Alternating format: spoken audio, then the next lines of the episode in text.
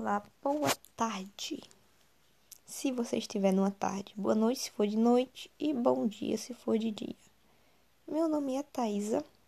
Só vou dizer meu nome mesmo porque eu não gosto muito do meu sobrenome não. Pode me chamar de Thaisa se você estiver me ouvindo, se há alguém ouvindo isso, que eu acho que não tem. Uh, bem-vindos e bem-vindas ao podcast Astronauta de Ébano. Primeira coisa que alguém que está ouvindo isso poderia se perguntar: por que raios um podcast se chamaria de Astronauta de Ébano? Bem, eu pensei em colocar o nome, qualquer coisa relacionado à astronomia, porque eu gosto de astronomia, eu sou a doida dos planetas, eu gosto mesmo. Eu acho uma ciência incrível. E a gente se sente muito só num recanto do universo às vezes. E a astronomia busca entender se é isso mesmo. Eu acho isso uma grande preocupação. Às vezes não, mas às vezes sim. Não sei dizer.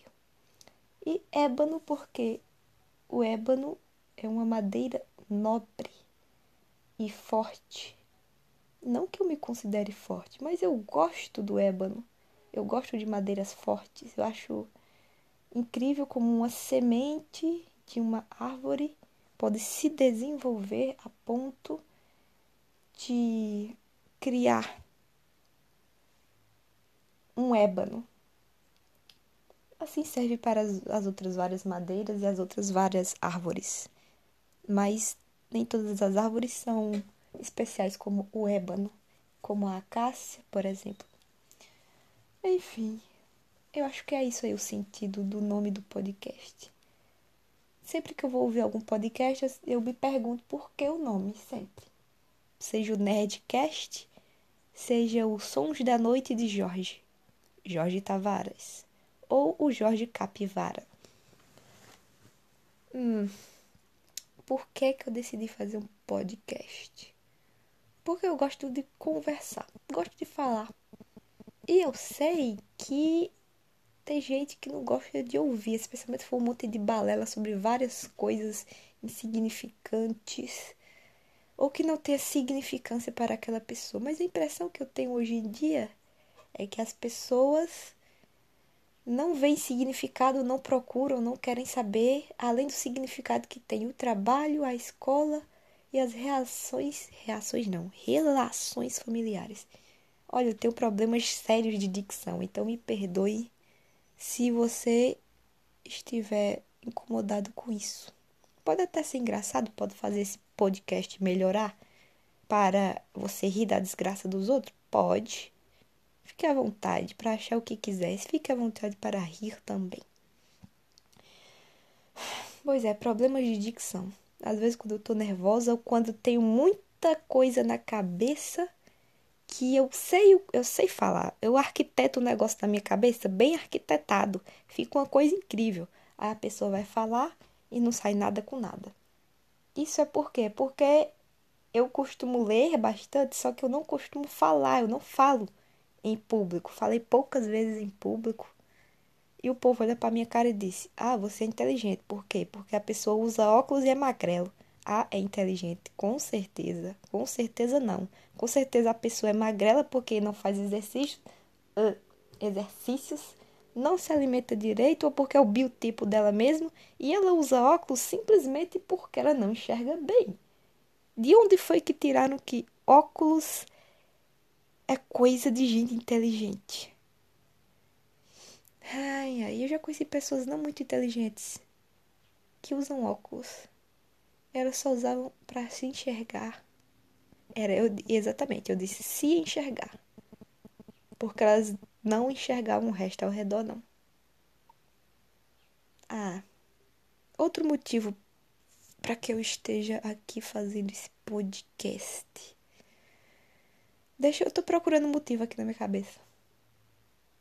Sei lá, às vezes a gente faz as coisas sem motivo mesmo. Eu tinha um podcast chamado Redcast. Só que ele era um podcast que não era exatamente meu.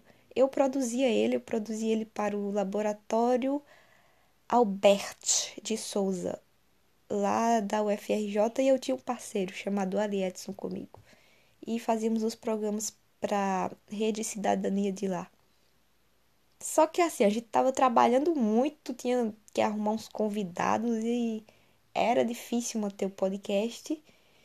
E a gente não tava ganhando nada. A gente fez isso muito durante a pandemia.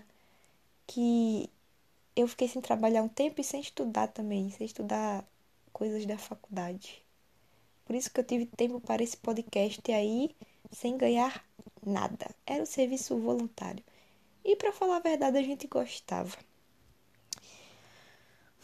Não sei por que é que as pessoas propõem as coisas e as, essas coisas são tão legais de se fazer, só que às vezes a gente se vê sozinho fazendo elas e ninguém mais faz. E as coisas ficam esquecidas num recanto de um site qualquer. O que eu tô falando faz sentido? Não. Pelo menos não para vocês, mas faz para mim. Hum, deixe-me ver, são exatamente 14 horas e 34 minutos. Daqui a uma hora eu tenho que trabalhar no instituto. É. Eu só costumo ir para lá quando não tem ninguém. Prefiro ficar lá sem aquele bando de gente, porque o que, que acontece? O pessoal fala tanto em não aglomerar, mas acontece que eles aglomeram mesmo assim no trabalho, né? Então, o governo é o seguinte: não vamos aglomerar na frente das pessoas, mas se vocês têm que trabalhar, aglomerem-se aí, funcionários, e eu não estou nem aí para vocês, mas vocês têm que fazer o serviço, tá bom? E aí a gente faz, né? Só que aí eu marco os horários, porque é um serviço que tem que ser feito, mas não como não tá tendo aula, a gente faz qualquer hora. Tem que marcar presença também lá.